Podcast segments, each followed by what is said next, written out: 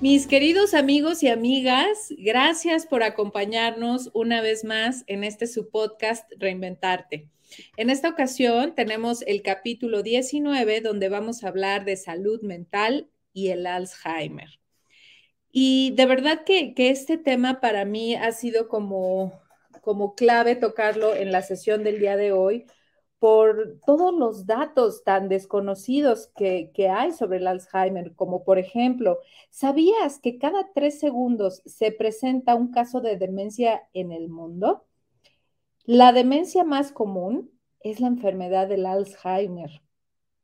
En la Ciudad de México se registran actualmente 110 mil casos y más de 1.2 millones en el país. Para el 2050 ¿Sabías que se espera que esta cifra se cuatriplique? Y finalmente, que las demencias en general no son diagnosticadas a tiempo, pues inician hasta 10 o 15 años con antelación a que se manifiesten los primeros síntomas. ¿Qué tal? Eh? Son datos impresionantes que, conocí gracias a visitar la página del Instituto Mexicano del Alzheimer del cual nuestra invitada, Regina Altena, es presidenta.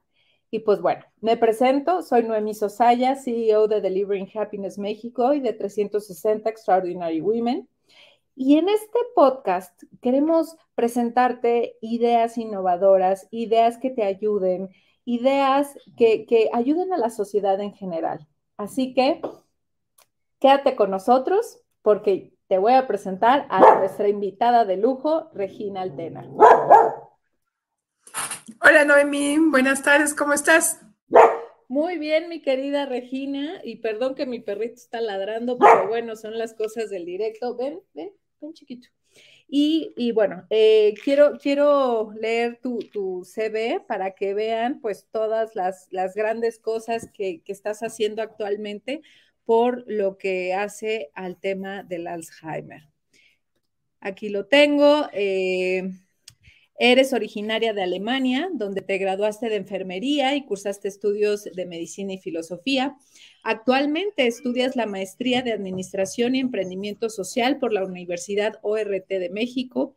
Desde 1980, Regina vive en América Latina, después de trabajar con pueblos indígenas en Guatemala en el ámbito de la salud eh, ha brindado atención integral a refugiados guatemaltecos en Chiapas, ha trabajado en organizaciones de la sociedad civil como la Fundación Rigoberta Menchú Tulum, TUM, perdón, Fundación Vamos, Casa de la Amistad para Niños con Cáncer, Fundación Mexicana para la Planeación Familiar y John Snow Inc., Livestrong entre otras áreas de procuración de fondos y desarrollo institucional, comunicación, asesoría y dirección, de 2013 a 2018 fuiste la directora de Alzheimer México, eh, institución de iniciativa privada.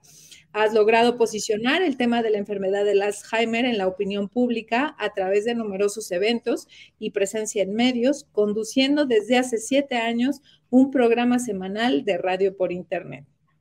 Eres socia fundadora eh, y presidenta del Centro Mexicano de Alzheimer, eh, y el modelo de atención desarrollado por el centro incluye aspectos de diagnóstico y tratamiento de demencias, capacitación de familiares y cuidadores, información e investigación sobre las demencias, así como incidencia en la política pública.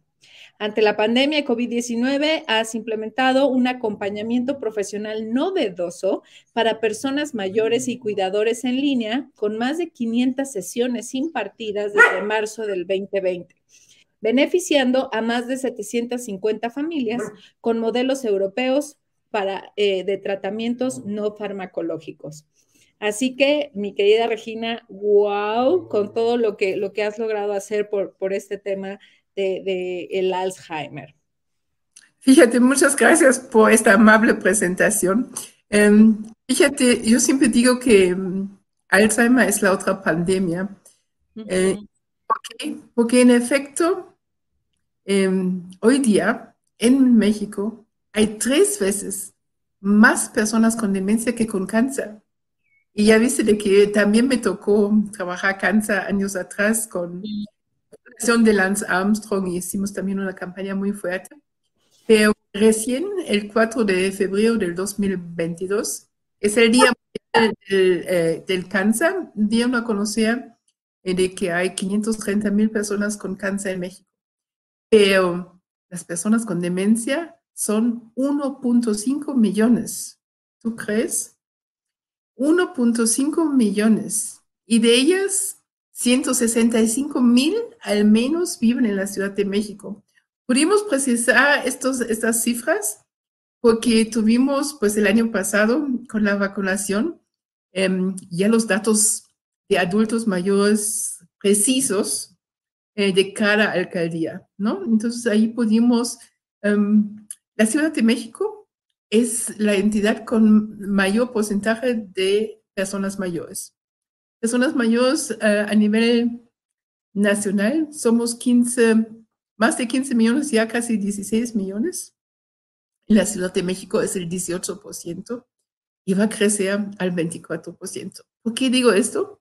Porque desde hace nueve años, Noemí, eh, el INEGI ya nos da a conocer que hay más personas mayores de 60 que niños menores de 5 y que este cambio demográfico y este proceso de envejecimiento pues sigue y sigue y llegó para quedarse, no va a haber marcha atrás. Entonces, esta parte de que hubiese una sociedad eh, joven ya es mito. Y esos retos del envejecimiento también nos traen, obviamente, más años de vida, pero también problemas como pueden ser las demencias. ¿Por qué digo eso? Porque fíjate que hace 50 años no hablábamos de las demencias y por una razón muy sencilla. En 1970 la esperanza de vida en México era de 59.9 años al nacer. O sea, la gente no llegaba a ser persona mayor, ¿no? Hoy día, pues muchas personas llegan a los 75, 80, 85, 90, a los 100 años. Entonces, el único factor cierto de riesgo de padecer hoy día, el único comprobado científicamente es la edad. A mayor edad, mayor probabilidad que tú puedes tener algún tipo de demencia. Y esto empieza típicamente, se llama Alzheimer esporádico y está relacionado con la edad.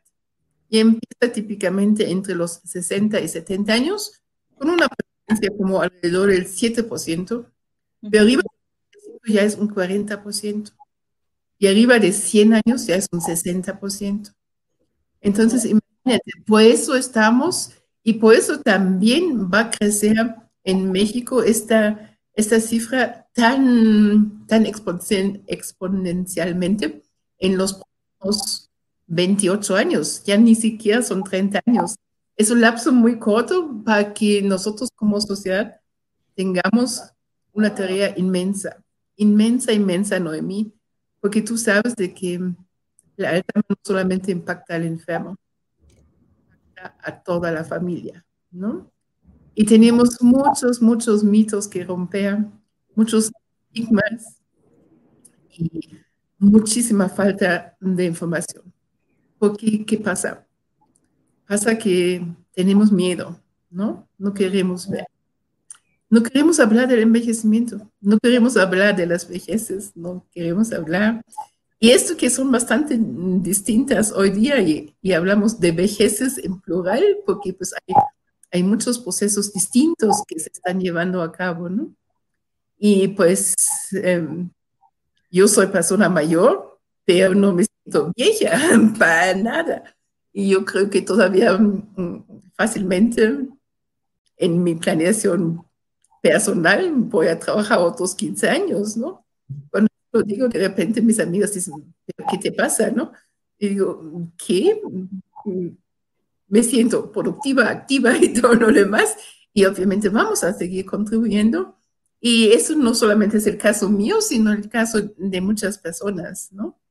Entonces tenemos nuevos retos, tenemos también una parte mm, de inclusión eh, que está pendiente, que es asignatura pendiente porque las personas mayores están excluidas y más las personas con demencia, ¿no? Claro. mi querida Regina, ¿crees que que mm, la pandemia nos ayudó a normalizar el ya por fin poder hablar de temas de salud mental sin tabús o, el empezar a quitar los tabús, porque antes era como de, ay, no, que no se enteren que estoy deprimida o que tengo, o que tengo alguna enfermedad mental, porque, porque si no, o sea, que digan que estoy loca y no. O sea, yo creo que se ha normalizado un poco. ¿Tú qué opinas? No creo.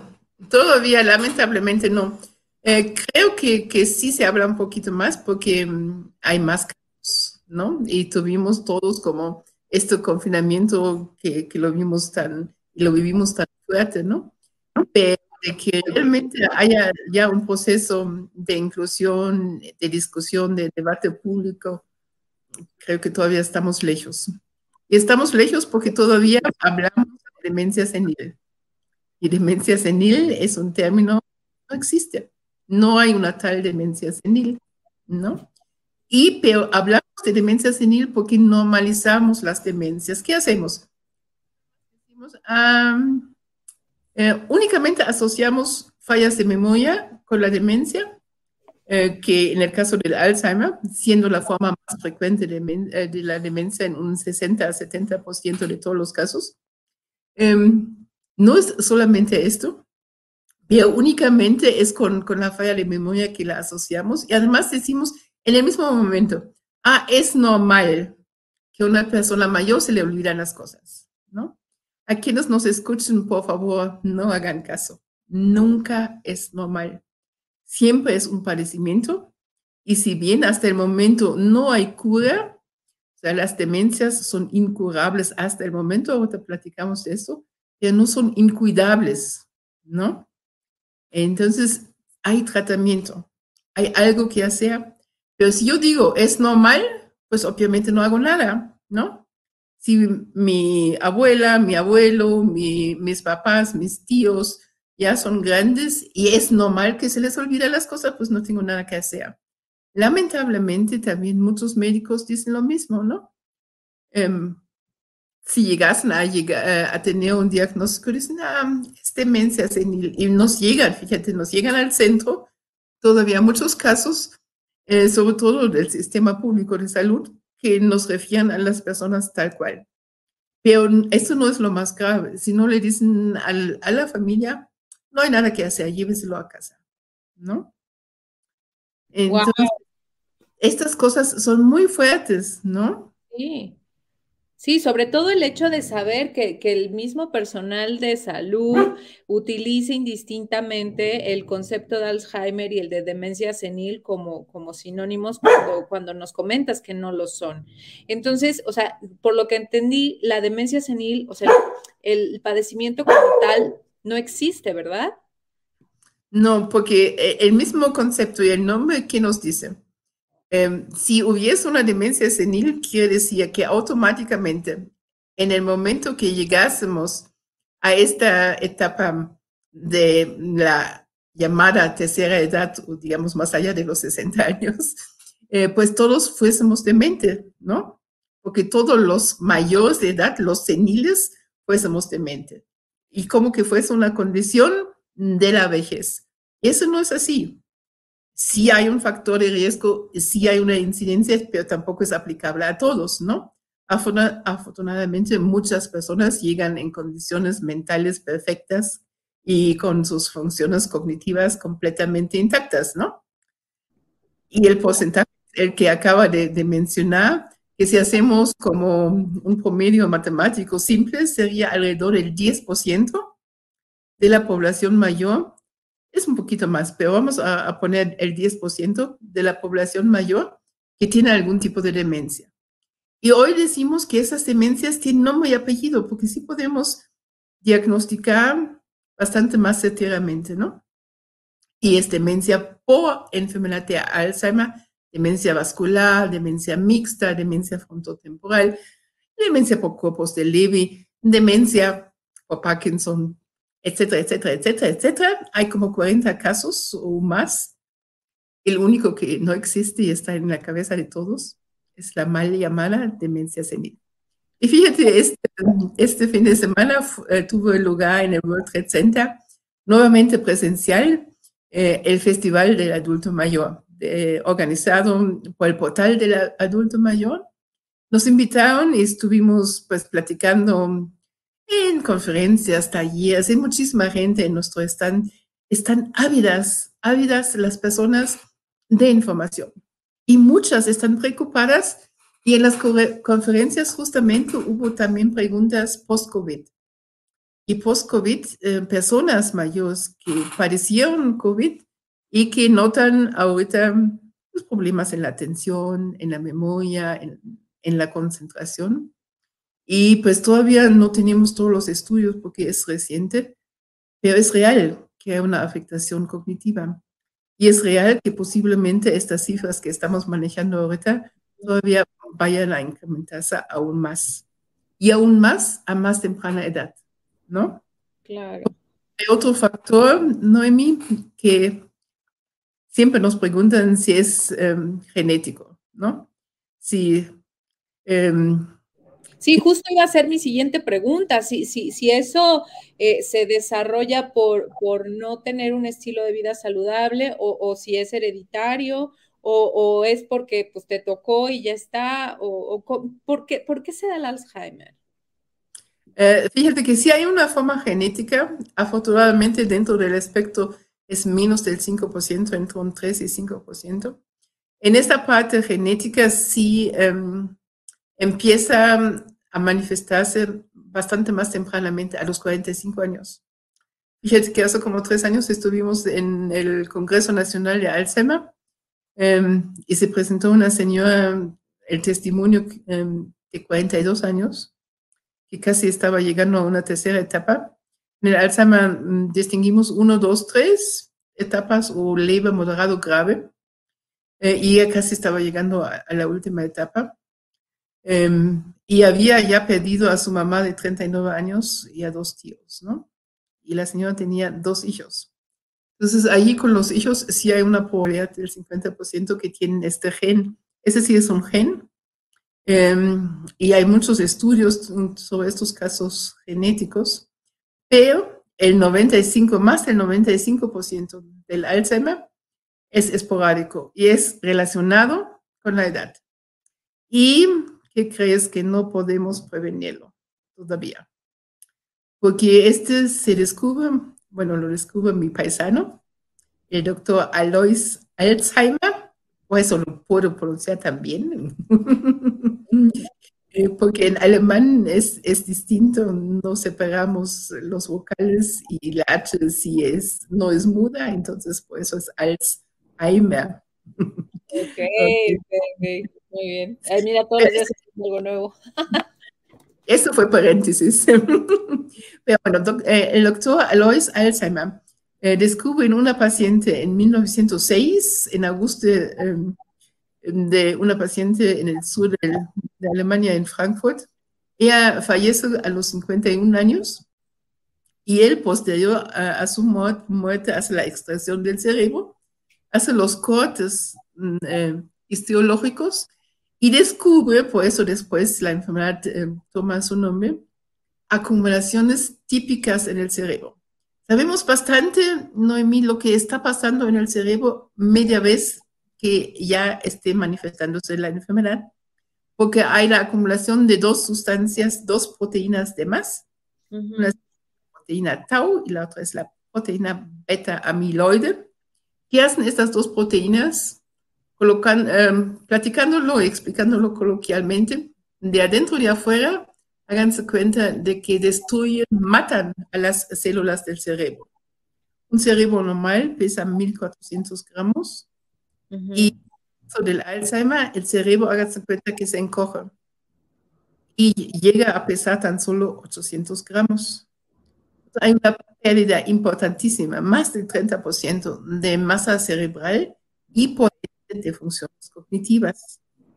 Este es paulatino, gradual, irreversible hasta el momento, ¿no?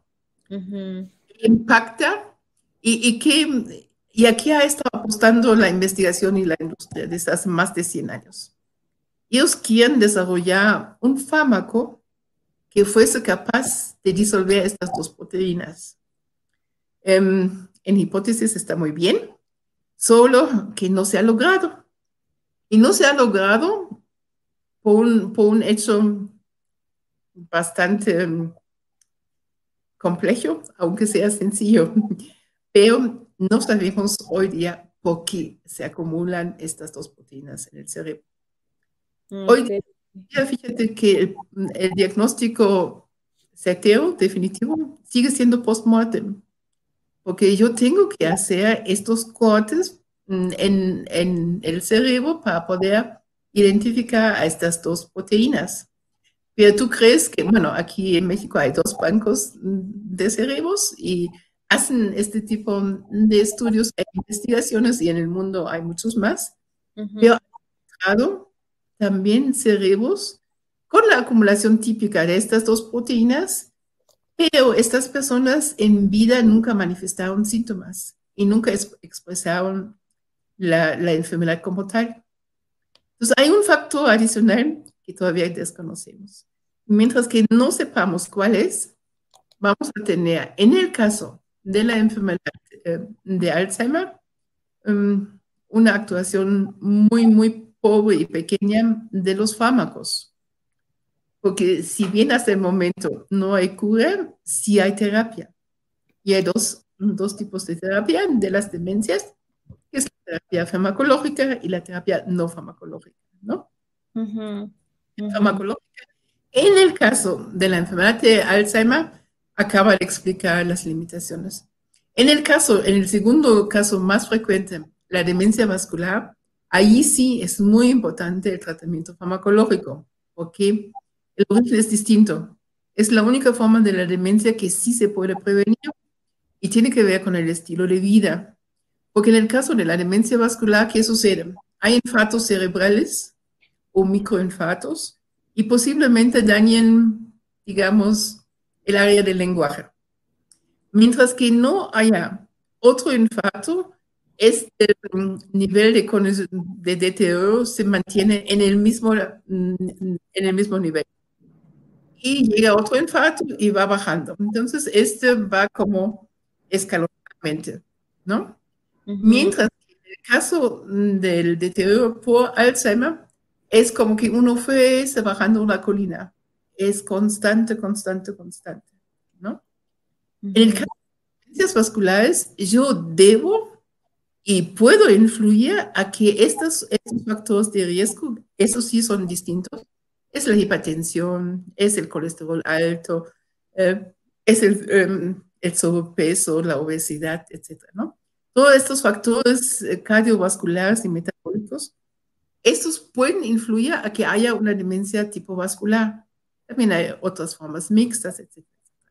Pero ahí sí yo puedo tener, y no solamente desde la vejez, sino desde mucho antes, en el, en el sentido que debo cambiar mi forma de vida, ¿no? Para llegar a una vejez nuevamente saludable y activa, ¿no? Porque eso es lo que queremos. ¿Cómo queremos llegar a estos, estos últimos 20, 30, 40 años? Porque a lo mejor no sabemos, nos tocan los 100 años, ¿no? Claro, digo, eso es lo, sería lo ideal, pero siempre y cuando con una gran calidad de vida, ¿no? Y entonces, eh, mi querida Regina, em, ¿cómo, ¿cómo identificar que tienes mala memoria o que tienes Alzheimer, ¿no? O sea, porque parte de, los datos que, obtuve de, de, la página del Instituto Mexicano del Alzheimer es de que, de que esta enfermedad se puede empezar a desarrollar 10 o 15 años antes de que se presenten los primeros síntomas. Entonces, pues, ¿cómo, cómo le hacemos, no? O sea, porque yo, por ejemplo, si de repente, y, dicen en España, ¿no? Pues es que tienes memoria de pez, ¿no? O sea, de que eh, pues te das la media vuelta y ¿a qué iba? ¿No? O sea, entonces, ¿cuándo, es por distracción y cuándo es que sí te tienes que poner el foco rojo de, a ver, no, esto ya no es por ser distraída, sino porque sí ya puede estar pasando algo. ¿Cómo darte cuenta? Es, es buena pregunta y muy frecuente. Mira, eh, la, diferencia es em, en estos casos tuyos y de otras personas, digamos, más jóvenes y demás, son atención y concentración. ¿Por qué? Porque tú te puedes recordar que algo se te haya olvidado. ¿no? Las personas con demencia no recuerdan que algo se les haya olvidado. Mm. Yo puedo, lo famoso de las llaves, ¿no? Incluso hacemos chistes, ¿no? Ya, ¿dónde dejé las llaves? Y ya llegó el alemán y quién sabe qué, ¿no? y no es una enfermedad de chistes, lamentablemente, pero yo puedo reconstruir, puedo reconstruir. Eh, dejé el coche en el garage, me fui a la casa, quité los zapatos, me sanaticé y puedo hacer esta reconstrucción. Eh, las personas con demencia no pueden hacer eso. Y además, ni siquiera es la pregunta de dónde dejé las llaves. Las personas con demencia pierden la noción de para qué sirven las llaves. ¿Para qué sirve el vaso? ¿Para qué sirve el tenedor? ¿Para qué sirve la taza del baño? Etcétera, etcétera. Porque vamos a ir a los síntomas para que pues quienes nos escuchen puedan identificar, y fíjense, es muy importante, hay que identificarlo lo más tempranamente posible. Ahora les platico por qué. Pero pues únicamente estamos relacionando el Alzheimer con fallas en la memoria, ¿no? Y mm. fíjate que muchas veces ni siquiera empieza con fallas en la memoria. Puede fallas en el lenguaje. Pásame aquella cosa, aquella, eso, eso, eso, eso, eso, ese polvo blanco. Y no es la cocaína, porque quiero el azúcar. okay. Pero ya no me acuerdo que se llama azúcar.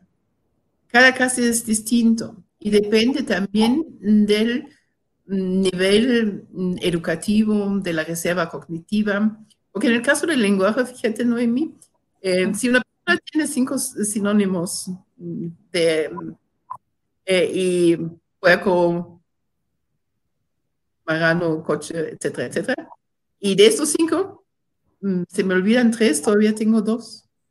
Entonces todavía puedo nombrar este objeto, ¿no? Y a lo mejor los miembros no, no se dan cuenta que algo está pasando si yo no lo quiero comunicar, ¿no? Entonces, simular durante muchos años que algo esté pasando. Ahora, si tengo una reserva cognitiva más pequeña y nada más tenía dos sinónimos, y si me olvidan estos dos sinónimos, no puedo nombrar este objeto, ¿no? Claro. Tenemos problemas en el lenguaje. En la memoria también es muy interesante porque en la memoria es únicamente la memoria de corto plazo. Ojo, estamos hace un ratito distinguiendo en las demencias etapa 1, 2 y 3 y háganse cuenta o leve, moderado, grave. Invariablemente va a venir la tercera y última etapa que es la frustración. Cuando esta persona ya no se puede valer por sí misma, cuando ya no camina, ya no habla, ya no tiene control de esfínteres, es frustrada. Y allí la, diferencia en la calidad de vida es en qué momento sucede esto. Em, en, en, la primera etapa, en el inicio, obviamente la persona se da cuenta que algo está mal. Pero en la medida que transita hacia la segunda etapa, háganse cuenta que ella vive en su mundo, en su mundo. Claro. Y este mundo Em, puede ser 30, 40, 50 años atrás, porque la memoria de largo plazo está intacta, más no la de corto plazo. Y otra vez, si esto no lo entiendo, otra vez, ¿qué pasa? Pues llegamos con la familia, visitamos al abuelo y el abuelo le declama a los nietos un poema que aprendió en la prepa. ¿Y qué dice todo el mundo? ¡Ah, ¡Qué bien está el abuelo! qué fantástica memoria tiene. Y si le preguntas qué desayunó, no se acuerda. ¡Wow! Fíjate qué, qué, qué, gran tip, porque sí, a mí me ha tocado ver a muchas personas mayores que, como tú bien dices, ¿no? Te recetan el poema, la historia, el, cuento de pe a pa, y tú dices, no, pues está, está perfecto, ¿no? Y, y, este, pero como tú bien dices, no, no hay que fijarse tanto en la memoria de largo plazo, sino en la de corto plazo. Ahí es donde podemos empezar a detectar síntomas. Oye, Regina, y, por ejemplo, cuando, cuando ya tenemos eh, como la sospecha de que nuestro papá o nuestra mamá o nuestros abuelos puedan tener algo, lo primero es llevarlos con un neurólogo, con un geriatra. ¿Cuál es la recomendación? Eh, espérame tantito, por favor, porque me faltan cinco síntomas. Ay, perdóname. no, por favor, sigue, sigue, sigue. Porque apenas estuvimos en problemas de lenguaje y problemas de memoria de corto plazo, ¿no? Claro, ok. Luego tenemos desorientación en tiempo y espacio de persona. Las personas con demencia no saben en qué día estamos, dónde están y quiénes son. Y sobre todo esto de quiénes son es muy doloroso también para la familia, porque conforme avanzando la demencia, en algún momento no hay autorreconocimiento. ¿Qué quiere decir esto?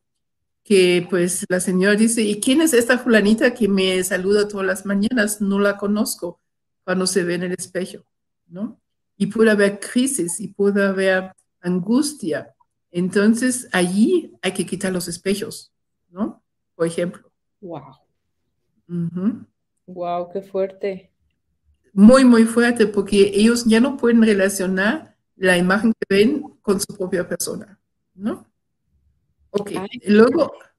Esa, por ejemplo, no sabía, o sea, porque el, o sea, el típico ejemplo es el, el, que pues tú como nieta llegas y eh, a ver, abuelita, ¿quién soy? Y no te identifica, ¿no? Pero que ellos mismos no se identifiquen es, es como fuerte. Puede ser porque ellos tienen la idea de que tienen 20 años y, por eso como que no, es como, no, si yo soy una jovencita, o sea, esta persona de 70 años no, no soy yo, ¿no? ¿Puede ser eso? Eh, pero tiene que ver con esta memoria de, de, largo plazo, Noemi, porque viven eh, y siempre están en la búsqueda de estos recuerdos felices de la infancia, de la juventud. Por eso también esto hay que entenderlo.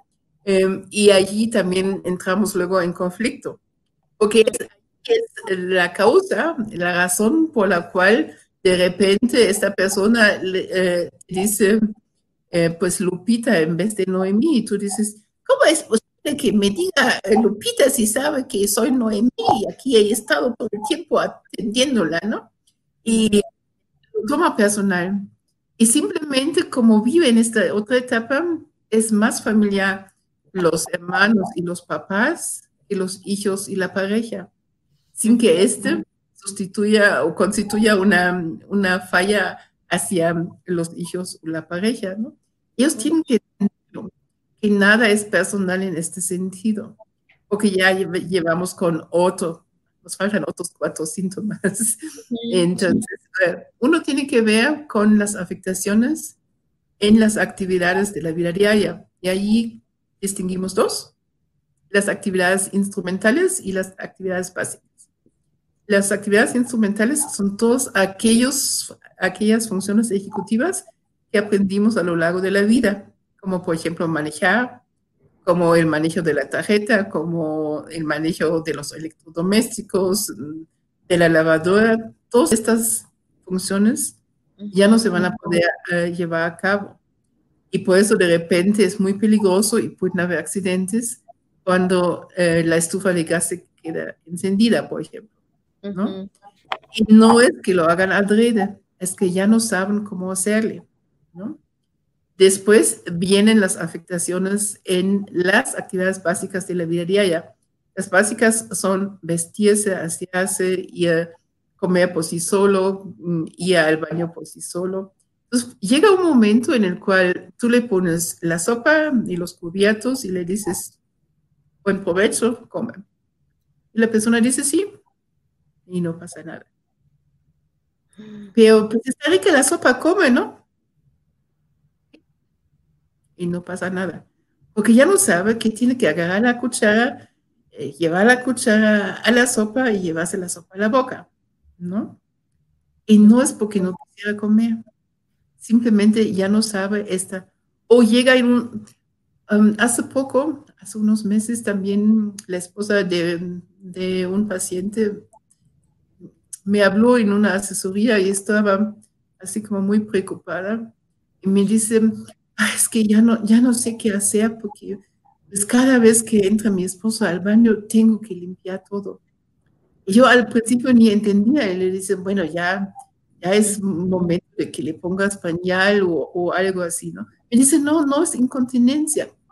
Entonces, ¿qué es?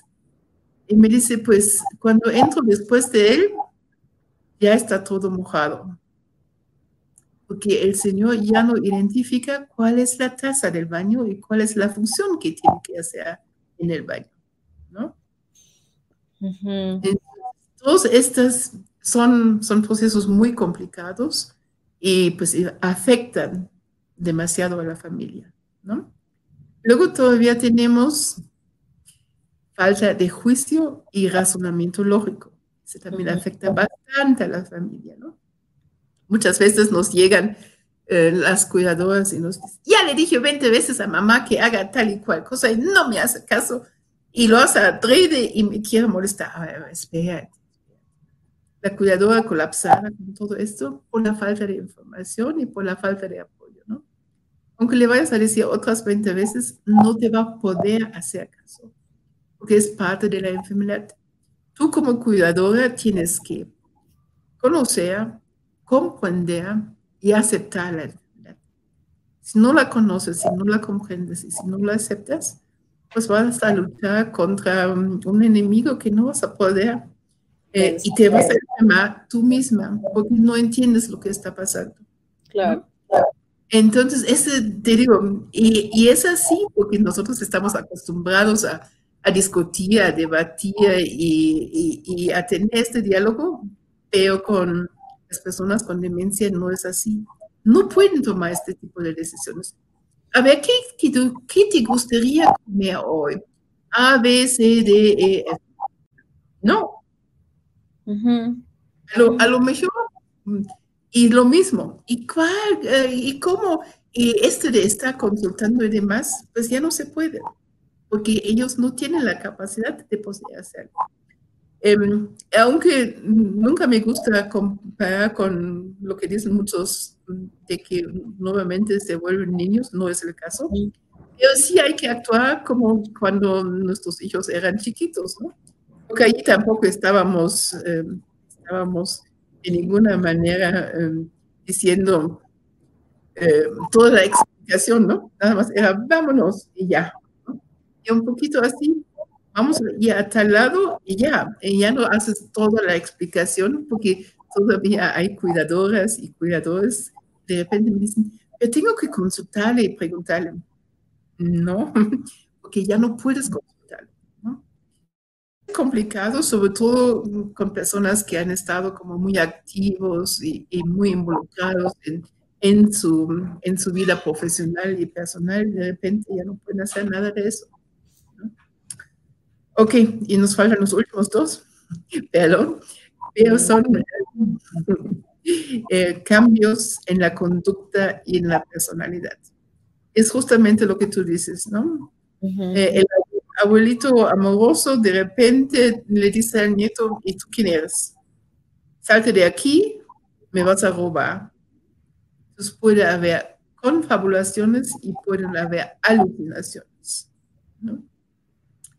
Entonces yo siempre digo, al más tardar, pero de verdad, al más tardar, cuando encuentran las patuflas en el refri y la plancha en el horno, hay que llevar esta persona. Pero esto ya es a más tardar. ¿Por qué? Porque ya llevamos muchos años. Cuando llega a este punto, ya han pasado como 5, 6, 7 años, ¿no? Y a quién hay que llevar? Hay que llevar al neurólogo, al geriatra, al psiquiatra para que haya un diagnóstico, ¿no? Pero eh, allí tiene que ver con, con, la parte del tratamiento. Lo que yo que hay tratamiento no farmacológico, como lo estamos haciendo en Centro Mexicano Alzheimer todos los días. Y allí lo que estamos haciendo es estimular, estimular, estimular. A través de esta estimulación, lo que podemos hacer, Noemí, es hacer más lento el progreso. Eso parecía poco, pero de verdad es mucho. Si una familia tiene, porque el Alzheimer es de muy, muy larga evolución. Puede tardar 5, 10, 15, 20, 25 años. Tuvimos el caso conocido de, de una familia que nos contó que la abuela fue diagnosticada a los 70 años con Alzheimer, falleció a los 95. Entonces, imagínense, 25 años cuidando a una persona que ya no es la misma, ¿no?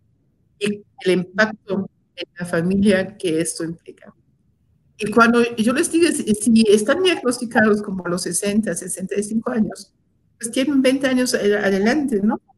Porque las personas no se mueven del Alzheimer. Pues muchos se mueven de comorbilidades, de infecciones, de infartos, etcétera, etcétera, pero no del Alzheimer en sí. Esto ya sería hasta la última, última etapa, ¿no? Pero estos en el momento que yo recibo como familia el diagnóstico, la pregunta es, ¿cómo quiero que estos 20 años pasen? Con mi ser querido, 3 años en cama o 17 años en cama. Así de brutal.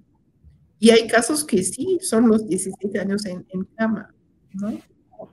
Los 15 o los 12, cualquier cantidad de años inimaginables, ¿no? La diferencia es la estimulación la diferencia es sobre todo el tránsito entre la segunda y la tercera etapa. Nosotros hacemos todo lo posible para mantener el mayor tiempo posible la funcionalidad. Pero no hacer milagros. Y no podemos recuperar lo que ya se perdió. Si alguien lo dice, es mentira, no es cierto. Por eso es tan importante de que la gente no nos llegue hacia la tercera etapa, que ya no podemos hacer mucho que llegue en la primera etapa. Casi nadie nos llega en la primera etapa. Porque la gente no tiene la información y no escucha y no sabe de qué es un deterioro cognitivo y que esto puede ser y desencadenarse después de la demencia.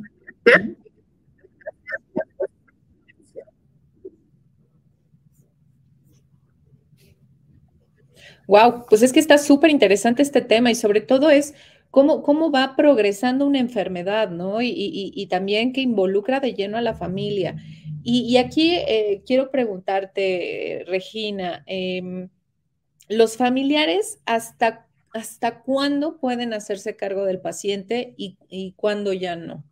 O sea, ¿cuándo es necesario ingresarlos en, en alguna casa para adultos mayores o en algún centro especializado? Es muy complicado porque no hay, no hay. Em, para la Ciudad de México, eh, con 165 mil personas con demencia, somos tres centros de día especializados en la atención de personas con demencia. Tres para 165 mil. Mm, entonces, y estos eh, pues obviamente estuvimos trabajando en un centro de día de lunes a viernes, de las 9 de la mañana a las 5 y media de la tarde. Entonces los cuidadores llevaban en la mañana al enfermo con nosotros, hacíamos las terapias como tú los conociste en algún momento y pues podían respirar, podían hacer sus propias cosas y se regresaban en la tarde por ellos, ¿no? Pero, y nosotros a lo largo del día estuvimos estimulando a través de diferentes programas. Llegó la pandemia y tuvimos que cerrar. Claro. tuvimos que cerrar. Em, nosotros el último día presencial fue en viernes 20 de marzo del 2020, hace más de dos años. Pero yo dije desde el inicio, no vamos a dejar las familias solas. Vamos a seguir acompañándoles desde el primer día. Y así fue, el lunes 23 de marzo estuvimos en línea y a partir de ahí no solamente hemos roto con el mito de que las personas mayores no pueden con la tecnología, porque cuando me escucharon al principio me dijeron, estás loca, ¿cómo vas a trabajar con las personas con demencia mayores en línea, no? Claro, si no, no se van a acordar cómo prender la computadora, ¿no? O sea. Pero fue muy interesante de allí a la fecha, eh, Noemí, seguimos trabajando 100% en línea hoy día. De allí a la fecha han sido 5.000, ahí te faltó un cero hace ratito, han sido más de 5.000 sesiones que hemos impartido, pero no solamente la cantidad, sino lo que es muy importante fue lo que fue estos procesos de aprendizaje a lo largo de estos dos años. Uno, eh, abrimos a todo el mundo, porque todo el mundo estuvimos eh, confinados. Entonces, no solamente a personas mayores con demencia, sino también a personas mayores sin demencia. Porque porque un factor muy importante de prevención y de recomendaciones que nos da la misma Organización Mundial de la Salud es mantenerse socialmente activo. La socialización es importantísima. Entonces todo el mundo estábamos sin hacer, ¿no? Entonces dijimos, abrimos a todos. Y hoy día tenemos todavía personas que aún sin tener un diagnóstico están con nosotros y están esperando a que se den las 9 de la mañana y se pueden conectar o que se den las 3 de la tarde. Lo que hicimos fue, estuvimos trabajando en dos turnos. Adecuamos un turno vespertino y entonces trabajamos de lunes a viernes de las 9 de la mañana a la 1 de la tarde en el turno matutino y de las 3 a las 7 de la tarde en el turno vespertino. ¿Por qué lo hicimos así? Porque, pues, recuerdan, al inicio sobre todo, pues en la mañana los niños estaban conectados, ¿no? Tenían sus, eh, clases, ¿no? Entonces los abuelos podían, porque pues no había computadora, aunque también el primer año estuvimos también con el apoyo del gobierno de la Ciudad de México eh, y pudimos ofrecer esto gratuitamente y tuvimos casi 600 personas en línea, ¿tú crees? Y, y allí estuvimos, muchos, muchos estuvieron con su celular y estuvieron horas allí en el celular quienes no tenían acceso a la computadora. Pero también logramos algo muy, muy bonito que es la, este, de fortalecer el convivio intergeneracional en términos de que pues ya tenían un lenguaje en común entre los nietos y los abuelos, ¿no? Esto de conéctame, conéctame y, y, el, y audio y, todas estas cosas fantásticas. Ajá. Además, los nietos en la tarde, pues ahí apoyando a los eh, abuelitos en hacer las tareas y en hacer las actividades y todo eso. Entonces, fue fantástico.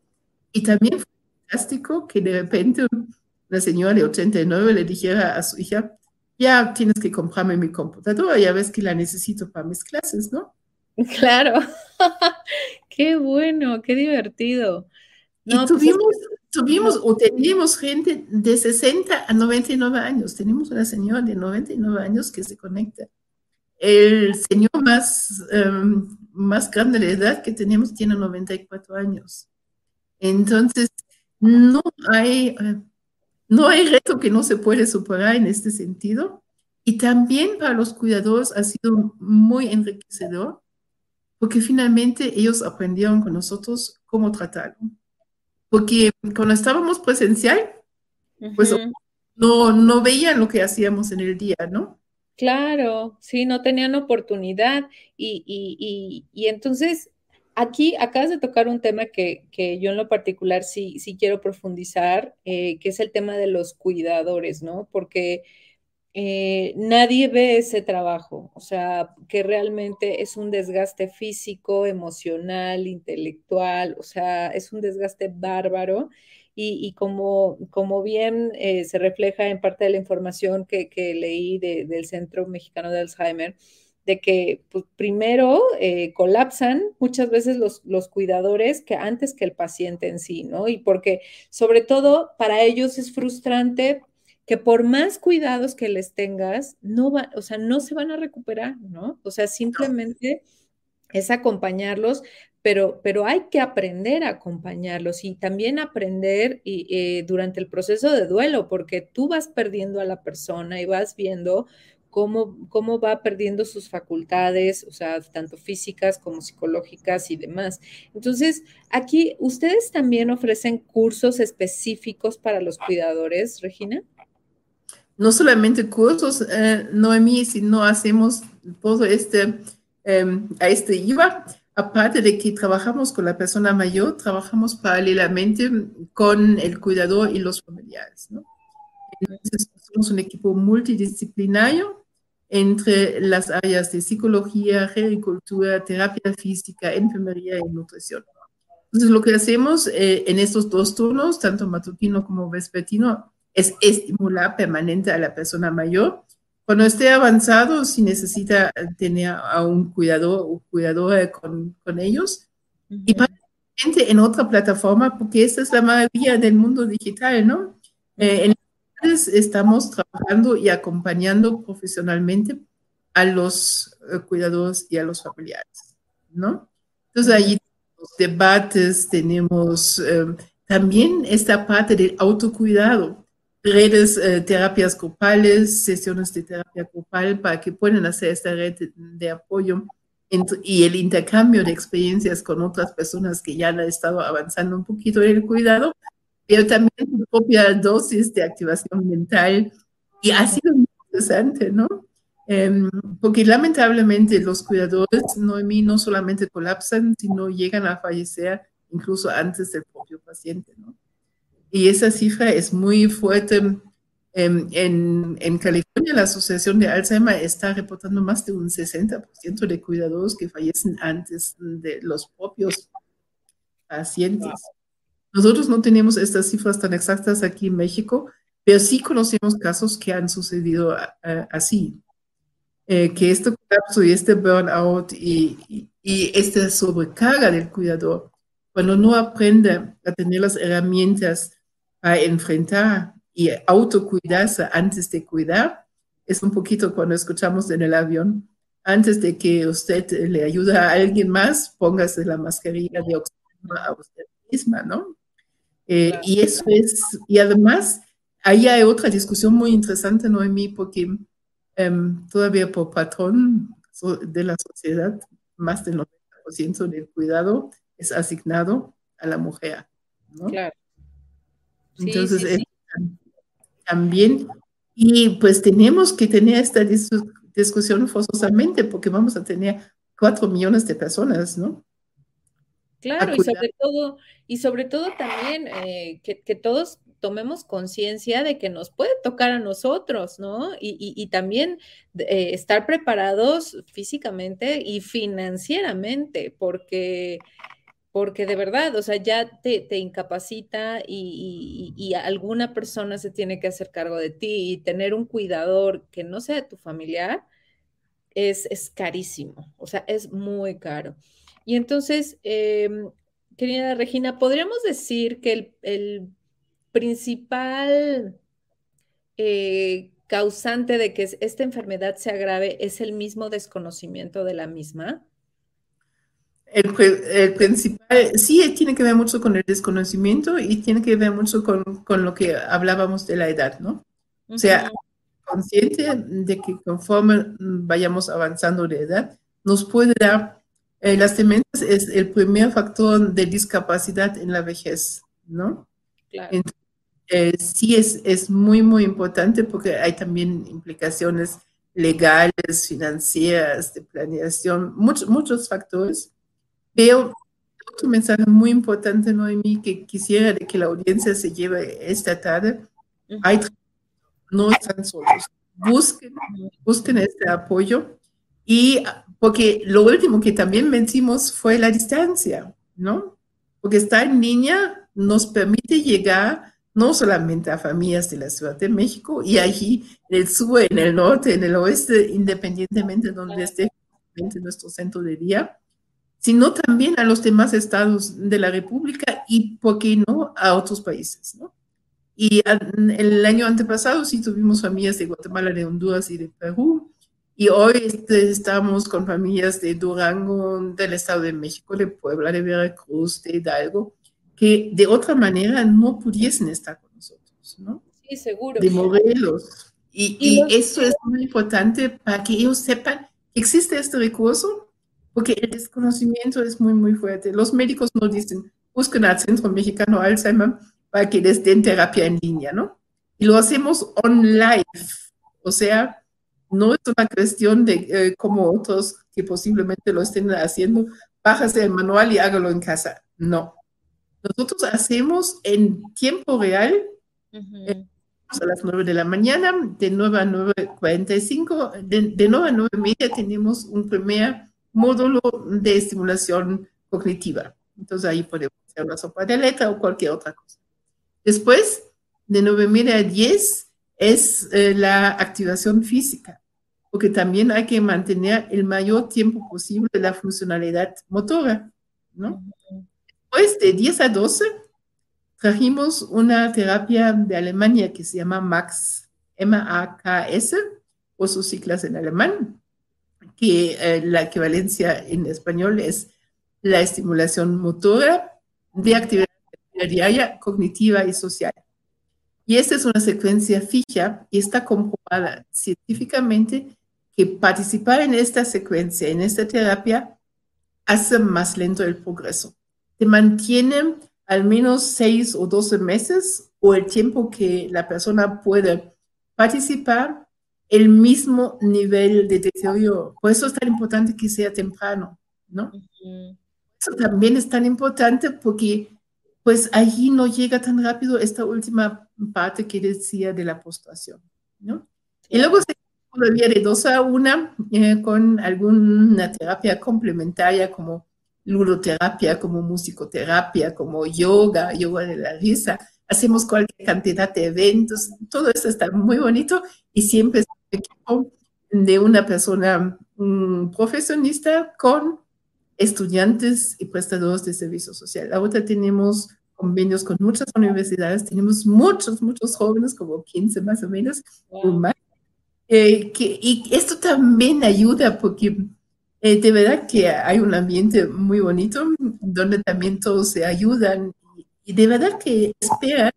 Y una señora que está con nosotros desde hace dos años nos dice, ustedes son mi nueva familia, porque la mía pues, no se puede preocupar por mí y si no fuese por ustedes yo estaría igualmente deprimida, triste, aislada, ¿no?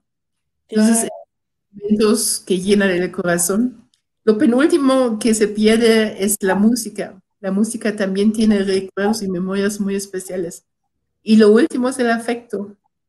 Puede ser que esa persona no sepa de qué eres la hija, la hermana, la esposa, pero sabe perfectamente si la quieres o no. Entonces, lo que hacemos, y no lo van a encontrar en los libros, es mucha apapachoterapia. Esto se puede hacer también virtualmente, no hay ningún problema nos podemos pasar y, podemos lograr de que haya esta empatía. Entonces, búsquenos, por favor, Centro Mexicano Alzheimer. Eh, estamos en redes sociales, tanto en Facebook como en Instagram. Tenemos todos los martes de las seis y media a las siete y media, en lo que es nuestro programa de radio que se llama Conexión Alzheimer. También lo transmitimos por Facebook Live. Em, hoy estuvimos grabando el programa del día de ayer para que yo pudiese estar contigo hoy. Ay, muchas gracias. Estamos allí, búsquenos, por favor, apóyenos. Somos una asociación civil sin fines de lucro y quisiésemos cumplir con nuestra misión de hacer posible esta atención y estas terapias para las familias, para las personas con Alzheimer, independientemente de sus... Em, de sus capacidades económicas, porque no quisiera de que esto fuese ligado a que por falta de dinero no puede tener acceso a la salud. Por eso trabajamos bajo el principio de la subsidiariedad, que cada quien aporte lo que pueda hacer y lo hacemos a través de estudios socioeconómicos. Wow, y sí, justo, justo eso te quería preguntar, que Regina, que sí, las personas que están interesadas en, en tomar eh, pues estas terapias con ustedes, si, si era un tema gratuito, si era subsidiado, si era cómo funcionaba, pero qué bueno que ya lo mencionaste. Y ahora también, para terminar, em, ¿cómo las empresas pueden llevar este tema a sus colaboradores? ¿Cómo pueden apoyar? O sea, eh, te, pueden contactar a ti para, para, contratar alguna charla específica, algún taller, de, sobre todo se me ocurre mucho de cuidadores, ¿no? O sea, sí, sí, o sea, ¿quién necesita eh, conocer cómo, cómo cuidarse a sí mismo para cuidar a alguien más, ¿no? Porque nadie puede dar lo que no tiene. Entonces, ¿cómo ves, Gina? ¿Sí te pueden contactar las empresas? ¿Qué otros servicios para las empresas ustedes pueden otorgar? Sí, muy importante. Ya hemos dado varios, varias eh, pláticas em, y, son muy divertidas porque hacemos también esta parte de la sensibilización. No lo voy a comentar ahorita porque si no ya, ya no hay factor sorpresa, eh, pero les llega porque tenemos dinámicas muy, muy fuertes, muy emotivas, em, que les llega a sensibilizar eh, de tal suerte que pues pueden sentir un día o un momento lo que siente una persona con Alzheimer, ¿no? Para que sean prácticas y las empresas sí nos pueden hablar en la Ciudad de México al 55 53 39 56 61 o escribirnos, repito, 55 53 39 56 61 nos pueden escribir a contacto arroba cm, o Centro Mexicano, cm Alzheimer, ahí es importante que sea hei.org.mx. Eh, si nos escriben o si nos contactan con mucho gusto, pues hacemos la cita y platicamos y vemos cómo podemos hacerles llevar esta información hacia sus colaboradores. Perfecto. A ver, revisa ahí la información que puse en el banner, ¿es correcta? Para que la gente este, los, pueda, los pueda contactar y, también eh, empezar a hablar de, temas de salud mental, empezar a saber que, las familias eh, podemos tener un, familiar con Alzheimer y, que los cuidadores también sepan que no están solos, ¿no? Y que, y que hay, hay ayuda y que las empresas también pueden ayudar. También pueden ayudar a través de donativos a través de voluntariado. Es, es, o sea, si quieres ayudar, ustedes encuentran la forma, ¿verdad? Exacto, exacto. Ojalá que sí, porque fíjense que es muy importante. Y tenemos, de verdad, estamos desde hace tiempo allí tratando, porque la causa no es una causa que sea como muy querida, ¿no? Y las mayores aún no somos prioridad en la agenda. Entonces, de que cada vez seamos más, ¿no? Entonces sí es complejo, ojalá que se animen y ojalá que podamos hacer algo con respecto a lo que pues puede ser este apoyo, ¿no? Perfecto, Regina. Y una última pregunta. ¿Tienen planeado abrir de nuevo el centro de día a nivel presencial o, o sea, pronto o todavía no hay fecha? No hay fecha, sí lo tenemos vislumbrado, pero aún que, em, que regresemos, em, quisiésemos estar seguros que no haya una nueva ola, ya sabes de que eso es cíclico y nos ha tocado como que al principio dijimos, ah, no, en junio ya estamos otra vez de vuelta y pues bueno, eh, pero aunque estemos regresando, eh, vamos a mantener la parte virtual. O sea, vamos a tener como una atención híbrida, mm, quizás en la mañana presencial y en la tarde en línea, para poder seguir también apoyando y dando la atención a las familias que no viven cerca de este, de este centro de día que pudiésemos tener. Perfecto. Pues Regina, muchísimas gracias por tu tiempo, por contarnos, por sensibilizarnos sobre este tema tan importante y que ya es tan común desafortunadamente en nuestros días y, pues bueno, eh, te agradezco muchísimo nuevamente. Muchas gracias por todo lo que haces, por todas estas personas, por todas estas familias, porque de verdad no es nada fácil. Entonces, ¿algún mensaje final, mi querida Regina? Pues que no estén, que no estén solos, que siempre recuerden que busquen este apoyo y que den mucho amor y paciencia, mucho apapacho, terapia a las personas mayores. Démonos un fuerte, fuerte abrazo. Cuídense mucho y pues nada, gracias por la invitación, Noemi. Gracias, Regina. Y pues a todas las personas que nos están acompañando en esta sesión, pues aprendieron muchísimo de Regina, aprendimos muchísimo del Alzheimer. Y les pido que por favor también eh, me contacten en mis redes sociales para que me compartan sobre qué otros temas les interesa que, que hablemos en este espacio, su espacio, para reinventarse. Muchísimas gracias. Nos vemos en la siguiente emisión. Hasta luego.